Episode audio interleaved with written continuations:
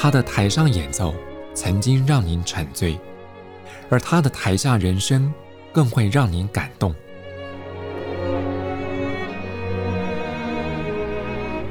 国家交响乐团爱乐实验室 Podcast 名家登场，有生命的音符只为您演出。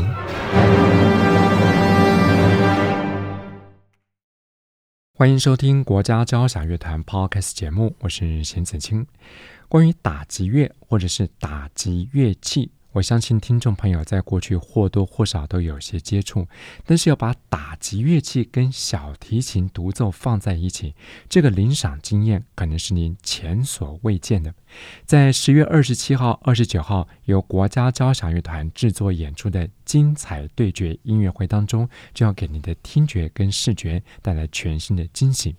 而在今天节目当中，我们也特别邀访到参与这场音乐会演出的。朱宗庆打击乐团特别请到了资深团员兼副团长黄坤衍老师到节目中为朋友们来空中导聆。坤衍老师你好，哎，子欣你好，各位听众大家好。嗯，我想先请坤衍老师为朋友们介绍，在这个精彩对决音乐会当中，这个旅美小提琴家黄俊文还有跟朱宗庆打击乐团要合作的曲目。是，呃，这一次我们非常开心有这个机会可以跟俊文一起合作。那非常特别的是，这个黄俊文虽然大家都知道是有名的小提琴家，可是大家不一定知道他其实从小是学打击乐的。哦，哎，这个真的不晓得。对，他在我们的这个呃打击乐的那个小朋友的那个班呢，他上个快要六年，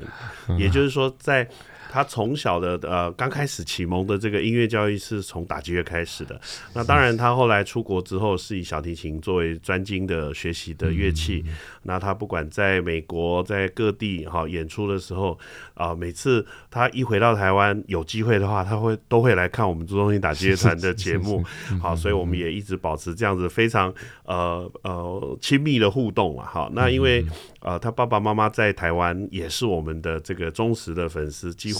啊、呃，如果只有台北演的节目，他就上来台北看；如果是呃台高雄有演的话，那他也一定都在高雄，每次都在啊、呃、我后台跟我们打气，然后非常呃熟络的一个啊、呃、非常好的我们的学生家长。那不过这一次演出，因为是第一次跟俊文在国家乐厅演出，还有在魏武营，那我们安排的曲目上当然有 NSO 的这样子的邀请，所以在整个音乐会的下半场是 NS N NSO 的节目没有。没有问题。那上半场呢？啊，我们有跟着和俊文合作了两首，都是在这个台湾首演。应该甚至是亚洲首演哈，那因为啊、呃、这两首曲子都是由 NSO 委托的新作品。那第一首是一位美国作曲家 Kenji Bunch 他所写的这个 Transcontinental 啊、呃，就是横跨大陆的这个呃曲目。那它是打击乐四重奏跟小提琴独奏。那第二首曲子是台湾旅美的作曲家陈可嘉小姐的啊、呃、古木幽情。那这首曲子也是打击乐四重奏跟小提琴。那这两首曲子对我们来讲，是一个非常新的体验，是因为乐团虽然我们合作的对象有很多，不管是啊、呃、跨界的，像大家都知道，我们跟京剧啊、呃、合作的木兰啦、啊，好，或者是像今年初才刚跟云门舞集呃合作的这个呃新传。啊，就是说我们跨界的对象有非常多不同的表演艺术形态，那但是其实跟小提琴单一的这个乐器，其实合作的机会倒是比较少。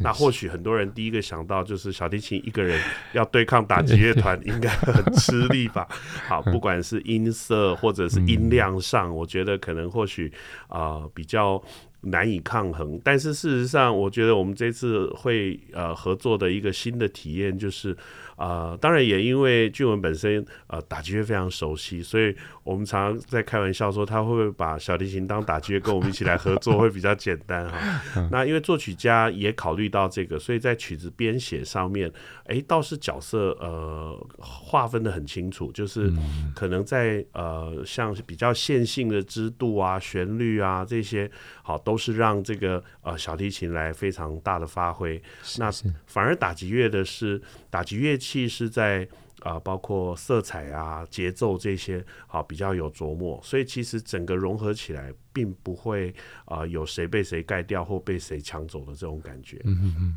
那特别第一首呃 Kenji Bunch 的这一首曲子，因为他、呃、是呃在这个 Oregon 出生的一个美国人。那当然 Oregon 最有名的就是呃波特兰这一个城市，那也是很有名的这个。啊、呃，在西部拓荒史里面的一个终点，哈，也就是整个从啊、呃、美东美国的移民，从十十七、十八世纪一直到最后到西岸十十九世纪的时候，这整个拓荒史到最后 ending 在这个呃西岸的时候呢，最后这些、呃、很多不管铺路或者是造铁路的工人里面有非常多华人的义工，好，也许是因为这样子，所以他把啊、这次受到呃来自台湾的这个。呃，委托创作呢，他把做这个连接，所以他写的这首横跨呃美国的大陆的这个曲子呢，用一个啊铺铁路的这个概念呢，然后呢，好像在描写了一群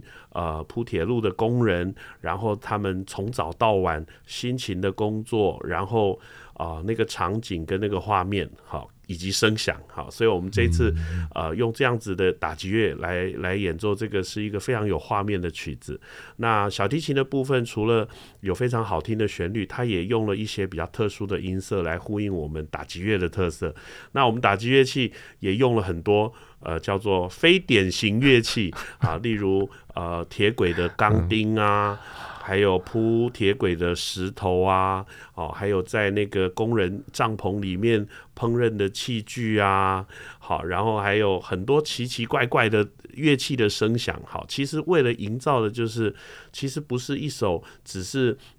呃，闭着眼睛聆听的曲子，而是你会绝对很好奇，哎、欸，这个声音从哪里来？怎么有那个奇怪的声音？你会一直想要看看舞台，我们正在呃演奏的是从什么声音啊、呃，什么什么东西发出来的声音？哈，是一首非常呃令人期待的曲子。那另外一首陈可嘉所写的这个古木幽情呢，就完全迥然不同的一个风格，因为他自己本身也是台湾出生长大，然后出国到啊、呃，最后现在他现在是在这个 Curtis 任教，所以其实是一个啊、呃，我们。台湾之光哈，除了说音乐上之外，他在啊全世界很多啊这个作品上面也受到非常多的瞩目。那他这次受到这样的邀约要写这首曲子的时候，那刚好啊俊文也是来自台湾啊，算是旅美，也在全世界啊现在非常红的这个这个小提琴演奏家。那他就在思考，那他跟俊文有什么共通或者是关联？所以。他就觉得，其实台湾这个呃，他们两个人的故乡，同样都是一个呃非常著名的。譬如说，台湾有一个很美的森林的岛，好，所以其实他是从森林这一个概念出发，然后不管是树木，因为他其实想到的是打击乐的部分，我们。用了非常多木琴，也是用木头；小提琴也是用木头，所以他觉得台湾也是很有名的，这个神木非常多。所以他用木头作为一个连接的时候呢，把这样子的一个作品啊、呃，透过对于木头的一种感情，然后把它写在这个曲子里面。所以啊、呃，小提琴有非常多好听的优美的旋律之外，啊、呃，我们打击乐的部分用了非常多木头的乐器，不管是当然有木琴，好、啊，木琴有非常多重要的呃演奏之外，啊、呃，也会用到很多，譬如说大的木鱼啊、木箱鼓啊，或者是啊、呃、木质的乐。乐器这些哈，所以他尽可能的用这样子的乐器来营造一个温暖的声响，然后透过小提琴跟打击乐来反映他们两位旅旅居在外的对台湾的一个思念，所以取名才叫做《古墓幽情》。谢谢。对，哇，听到昆岩老师这样介绍，所以不管是美国作曲家 Bunch 他那首《横跨大陆》，或者是旅美作曲家陈可嘉的《古墓幽情》。两首乐曲，它不止创造了音响上的新鲜感，其实深究在音乐背后有一些文化背景啊。是，我觉得其实很了不起的，就是其实这些作曲家，当他在思考要创作一首曲子的时候，必须要有一个很强大的逻辑跟呃一个一个中心思想来贯穿。我觉得那个是呃作曲家最最。呃，了不起的地方，因为其实对我们来讲，现在听起来好像哦是这样子，可是事实上，在从无到有的过程，我觉得他要找到一个点啊，呃，能够贯穿之外，而且要把它执行到音乐的层面出来，嗯嗯、甚至于期待被听到的时候也。感染到这个情感，我觉得那就太了不起，嗯、太棒了。嗯，等于说要跟观众共鸣，是是是，所以我们也因为对于这个曲子的了解，跟我们在排练过程当中慢慢去品味，慢慢去体会，所以也希望期待透过我们的演奏，可以把这样子作曲家的感触或理念传达给所有的听众。嗯，哇！光是听到昆元老师这样介绍，可能很多朋友就已经很迫不及待，想要到现场去感觉一下，到底独奏小提琴跟这个打击乐的室内乐合奏会营造出什么样的声响效果。不过，在这场这个精彩对决音乐会上半场的压轴，则是朱宗庆打击乐团要跟国家交响乐团合奏。那这个作品是目前旅居德国的韩国女性作曲家陈银淑的一个创作。是这首曲子，呃呃，是 NSO 跟啊、朱宗庆打击乐团一起演奏的，啊、算是一首呃大型的管弦乐作品。它虽然不是以打击乐协奏曲这样子的 title 来啊、命名，但是呃，根据呃陈银淑小姐自己的描述，她也觉得这首曲子是打击乐分量很重的一首。啊、很特殊的管弦乐曲。那因为这首曲子呢，啊、它本身是六位打击乐。好，那这位六位打击乐其实他的呃在演奏的时候是完全独立于呃舞台呃另外一个区域，它其实并不是像我们印象中管弦乐团里面就是在那个大鼓啊把后面的这样一排。好，呃这个我们我们常常在开玩笑说打击乐其实本来就是在一个呃后排的角色，可是他把这六位打击乐另外单独再跳出来，等于是一个。呃，类似也不能说协奏啊，因为毕竟是啊、呃、管弦乐团一起演奏的。好，那陈英淑小姐她自己在呃二零二一年的时候，也在台湾的这个魏武营的 TIFA 驻驻呃驻节，等于是说这个 TIFA 艺术节的这个驻节艺术家，所以她其实对台湾是很熟悉的。那她在国际上也现在呃非常多的邀约的这个委创。那这次的这首曲子。啊、呃，我觉得很有趣的是，他的还是回到像我们刚刚讲的这个作曲家的理念。我觉得他，呃，自己在描述这首曲子创作的理念是，啊、呃，他看到了一篇报道，就是被发现了一个在处女座的，呃呃，一颗呃，这个叫星恒星，好。叫做阿拉法，这个这个其实阿拉拉这个这个翻译叫右指法，好，但但是这个这个是一颗恒星，那它呃科学家观测它的呃这个闪亮的那个暗跟亮之间的频率，就是从光度最高到最低到最高到最低，它的时间跟它的亮暗的程度跟频率，其实后来他看到那个。光的测的图表其实跟心电图几乎是一样的，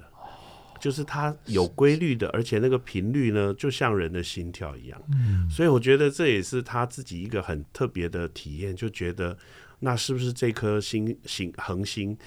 就像是有生命一样的，呃，有一颗心跳在那边持续的跳动着。所以他这首曲子的曲名就叫做《心跳的仪式》哈，这个 Ritual 哈，所以对他来讲，似乎把这个天体当中这个我们所谓的天文学跟人的生命做了一个结合之后，所以他在这首曲子用了非常多打击乐器的一些啊顽固的节奏，就像心跳一样，好，心跳噔噔噔噔，一直有这个主题，一直动机都在。然后呢，在呃这个天文学里面的很多光的描述，或者是闪烁，或者是那种流窜的感觉，好，其实他在这个曲子里面，就像我们刚刚在聊的，他用呃很困难演奏的双面把，经过六个人的演奏，就像闪闪闪闪闪闪这样闪闪闪这样闪过去的时候的，他要用那个金属的声响，呃，去营造一个。好像闪光般亮、很锐利的声音，但是是从右舞台到左舞台，整个就是快速的在两拍之内，六个人要轮流的演奏，要紧接在一起，所以他其实是有画面的，在思考每一个他要的声响这样子。所以我们在练习的时候也发现，其实越去懂他的曲子，我们越比较能掌握演奏的内容，但是越掌握了这些内容之后呢，就越回到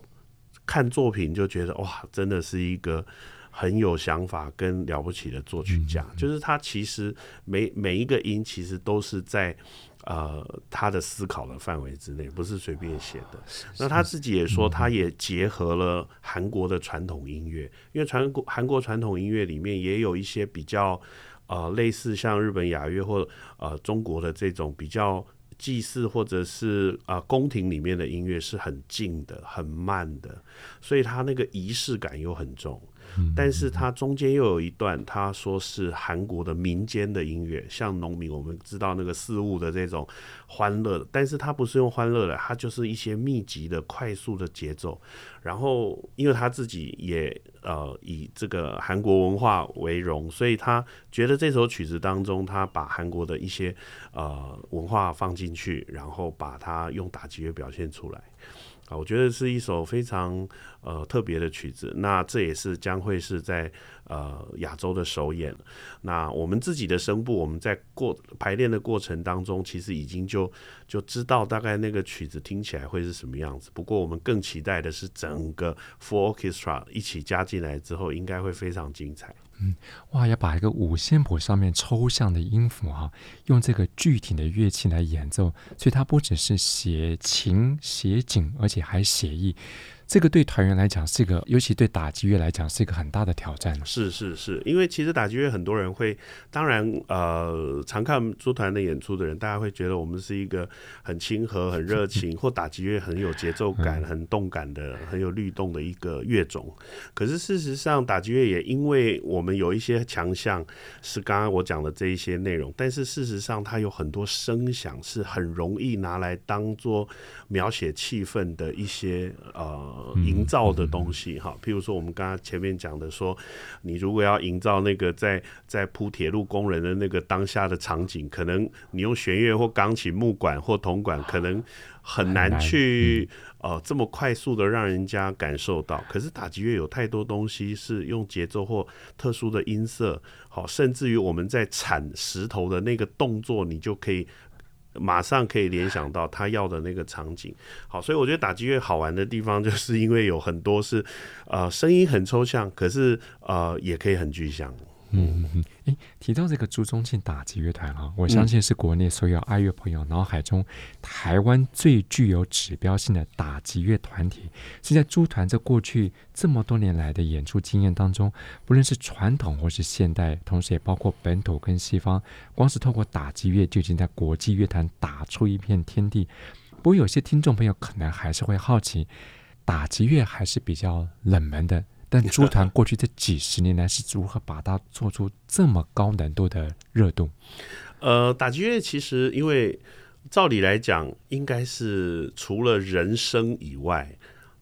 最古老的乐器。嗯，也是对对，照理来说了哈，不管是我们的祖先捡到石头，呃，捡到木棒开始敲东西发出的声音，广义的来讲，大概就是打击乐了。那除了人声之外，器乐大概都是后来被制造，而打击乐大概最有机会是天然就形成的。好，不管是我刚才说的木头、石头，或者是任何东西。好，那也因为这样子，我觉得打击乐其实对每个人来讲，或许在血液里、在 DNA 里面，其实都不陌生。所以为什么你看所有的婴幼儿？这个玩具大部分都是打击乐，对对对对，恰恰恰会有声音，它就会吸引注意注意力，所以沙铃啊、小铃铛啊，大概都是婴幼儿的那个床边玩具里面的主流，很少拿床边玩具就有吹的啊，或者是摆个 乌克丽丽在那边给他拨啊，对不对？好，大概要晚一点了哈。不过也因为这样子，所以打击乐所以很容易被接受，跟很容易亲近。哦，那甚至于每个人，我相信学不学过音乐都可以玩个两下，都都没有问题。但是以我们的角度，要把它做到又专业又普及，其实这是两个极端嘛。好，要做到所谓能入殿堂，这个呃大雅之堂，必须要怎么样子精致化，要让它被呃认可是一个值得去。呃，欣赏的表演艺术，其实朱老师在这几十年来，啊、呃，我们也透过包括作品很重要，我觉得这个是呃我们很大的一个资产，就是其实从大概三十几年前开始，甚至创团可能开始的一二一两年，朱老师就开始找作曲家写曲子，为我们写曲子，为打击乐写曲子。我觉得这个样子的能量，才让打击乐得以被。肯定，而不是只是我们很努力的在呃钻研怎么演奏而已。因为要有那个作品，要有那个啊、很有呃被有意识的去发展这一个乐种，而不是只是它啊、不断的重复拿来演奏使用而已。好，那所以我觉得呃作品非常重要。那朱团一直以来，我们对于委托创作这一块是非常。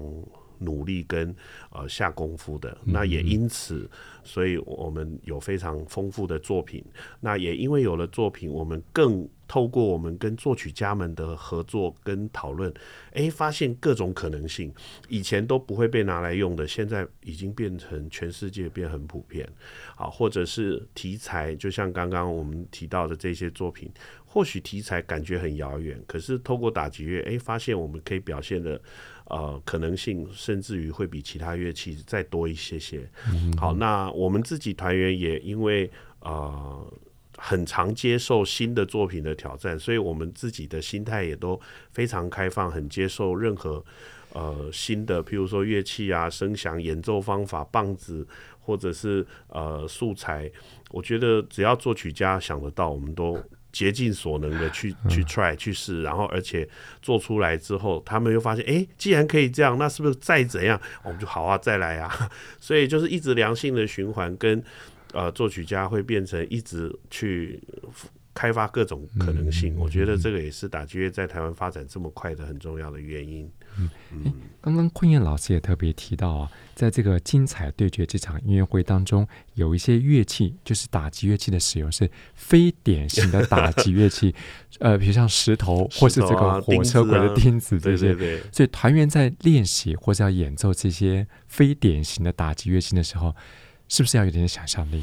呃，当然，我们如果从单纯的声响去揣摩的话是比较容易的。你就大概去想象一下，那个铁路工人在钉铁轨的时候，可能用非常大的锤子敲下去，嗯、然后“叮”的那种非常铿锵有力的的金属的声音。那我们虽然在演奏上不可能用这么大的锤子去敲这么大的力气。好，因为第一个，我们也快速的演奏，要兼顾那个节奏的准确度，所以我们就要找。呃，想办法让那个钉子固定好，然后用小一点的铁锤来敲。那但是那个小的铁锤又不能够敲不出那个声响，但是又不能重到我们拿不动，因为可能要拿着铁锤，还要夹着另外一只棒子要打其他的乐器。所以在团员的那个练习当中，除了想象那个声音之外，其实我们也还是要有一些可行。可行性的评估，好，就是怎么样子能做到最好，但是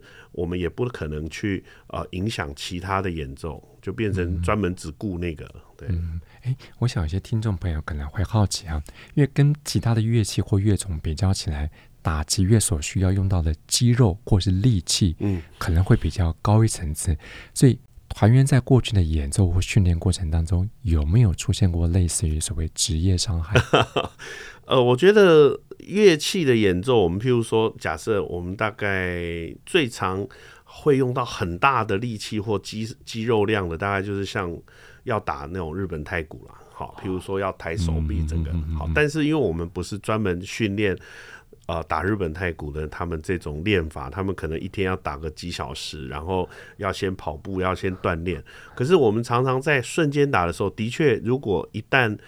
呃力气使用不当的时候，是有可能会拉伤的。这是瞬间的拉伤。不过这个机会比较少，是说，因为我们大概在呃可控的范围之内，都不要去做自己很极限的事情。我们都是渐进的，所以我们在排练的过程当中，我们不会一下子就是去打那个非常全力的东西，因为我们还是有很多小肌肉要控制的。譬如说我刚刚讲的，要很小声的控制一个细微的声音，所以我们要很小声的时候，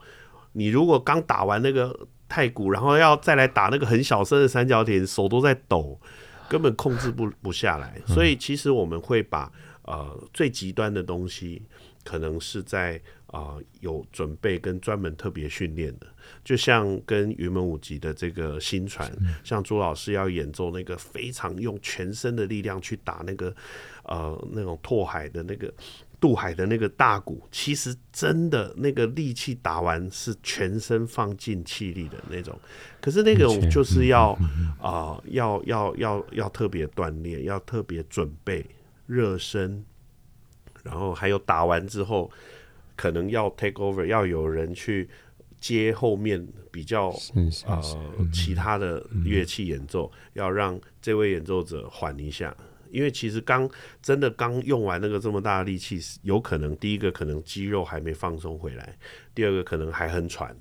也有可能是在打完的时候，你必须要让自己的那个气调回来，要不然真的是很好。所以这个我们你说受伤，我觉得是有可能，但是因为我们的经验跟准备跟啊。呃有预期的这样子的状况之下，应该是可以避免的啦。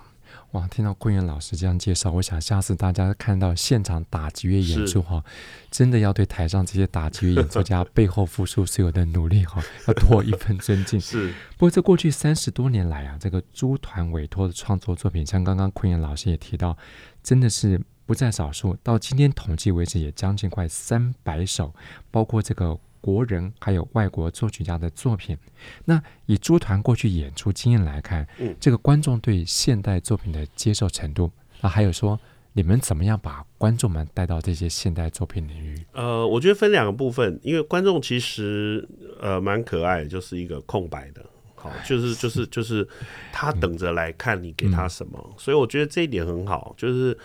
特别是当然时代的关系或台湾的关系，我觉得台湾的文化是非常开放，接受很容易接受新的事物，那也不太有所谓的那种呃很坚持的顽固派，就是觉得一定要遵循古法哈。应该在打击乐的世界里没有，我相信即使古典音乐在台湾的古典音乐界也都还不不至于。那当然呃，常常我们会听到的有这种比较。呃，争议的啦，或者是讨论的，或许是譬如说传统戏曲啊，哦，他们有一些会觉得哦，有一些新戏会觉得呃加太多东西啦，或者是题材怎么跳怎么怎么跳痛啊，或怎么样？我觉得其实古典音乐也好，打击乐更是比较没有这样子的啊、呃，我们所谓的很很固执的这种啊藩篱。可是另外一个层面就是说，我们刚才讲的，因为呃，介绍新的作品给观众，我们还是要很负责任的。除了演出来之外，我觉得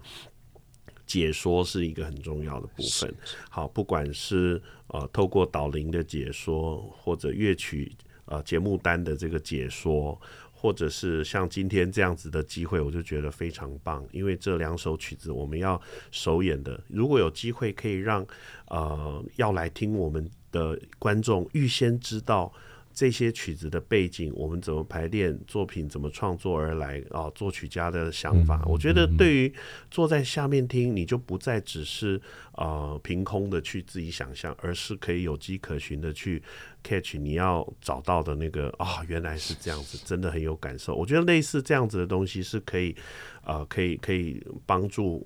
呃辅助的啦。好，那我觉得台湾的观众很幸福，就是因为呃，不管是各个乐团或者是很多演奏家，其实台湾在音乐会这么多的情况之下，可是你大概翻一翻，大概新作品的东西的比例是非常高的。不管是管弦乐团，或者是一般室内乐团，或者甚至于合唱团或什么，大家或许。呃，很多经典的曲子还是会演，可是经典的曲子可能是一个一个一个部分，可是大概大家都会发现，每一场音乐会，呃，一定都会有一些新的东西，不管是委托创作或新的改编，我都觉得这个是是很好的，因为这跟文化一样嘛，就是一直活着，继续往下走。那我觉得台湾这一块是，呃，我觉得是非常蓬勃的，因为其实作曲的作品，特别打击乐，因为我们很很有感觉，是台湾也有很多打击乐的音乐会。几乎每次都不太会是那种整场都是旧曲子，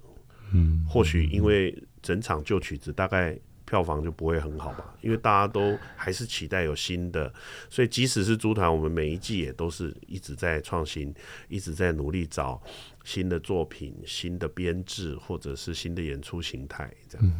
所以不论是朱宗庆打击乐团或是国家交响乐团，在每年乐季当中安排这些。呃，所谓的创新的曲目或是现代曲目，观众的接受度可以说是越来越高。是，这对国内的音乐环境发展来讲，也是一个好的现象。当然，当然 是啊，是是。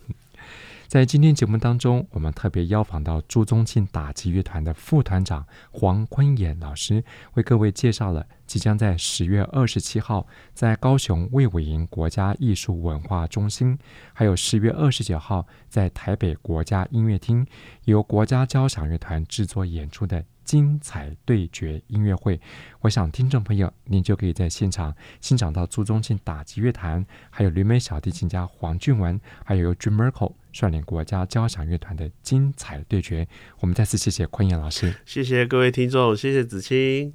在今天节目中为各位介绍的，也是在二零二一年三月间，由乐团音乐总监 Jim Merkle 率领 NSO 演奏了白辽士。罗马狂欢节音乐会序曲，在中曲乐段一段精彩的打击乐演奏。音乐声中，谢谢朋友们的分享，我是邢子清，我们再会。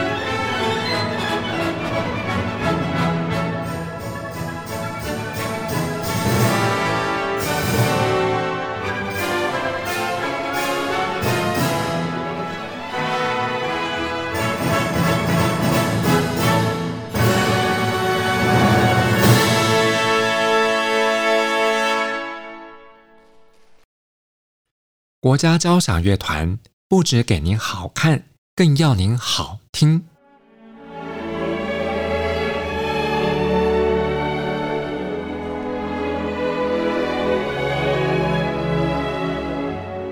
国家交响乐团独家精彩实况，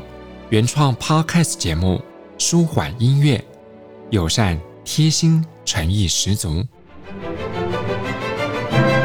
爱乐实验室 App。温馨登场，请上 App Store 或 Google Play 搜寻“爱乐史”。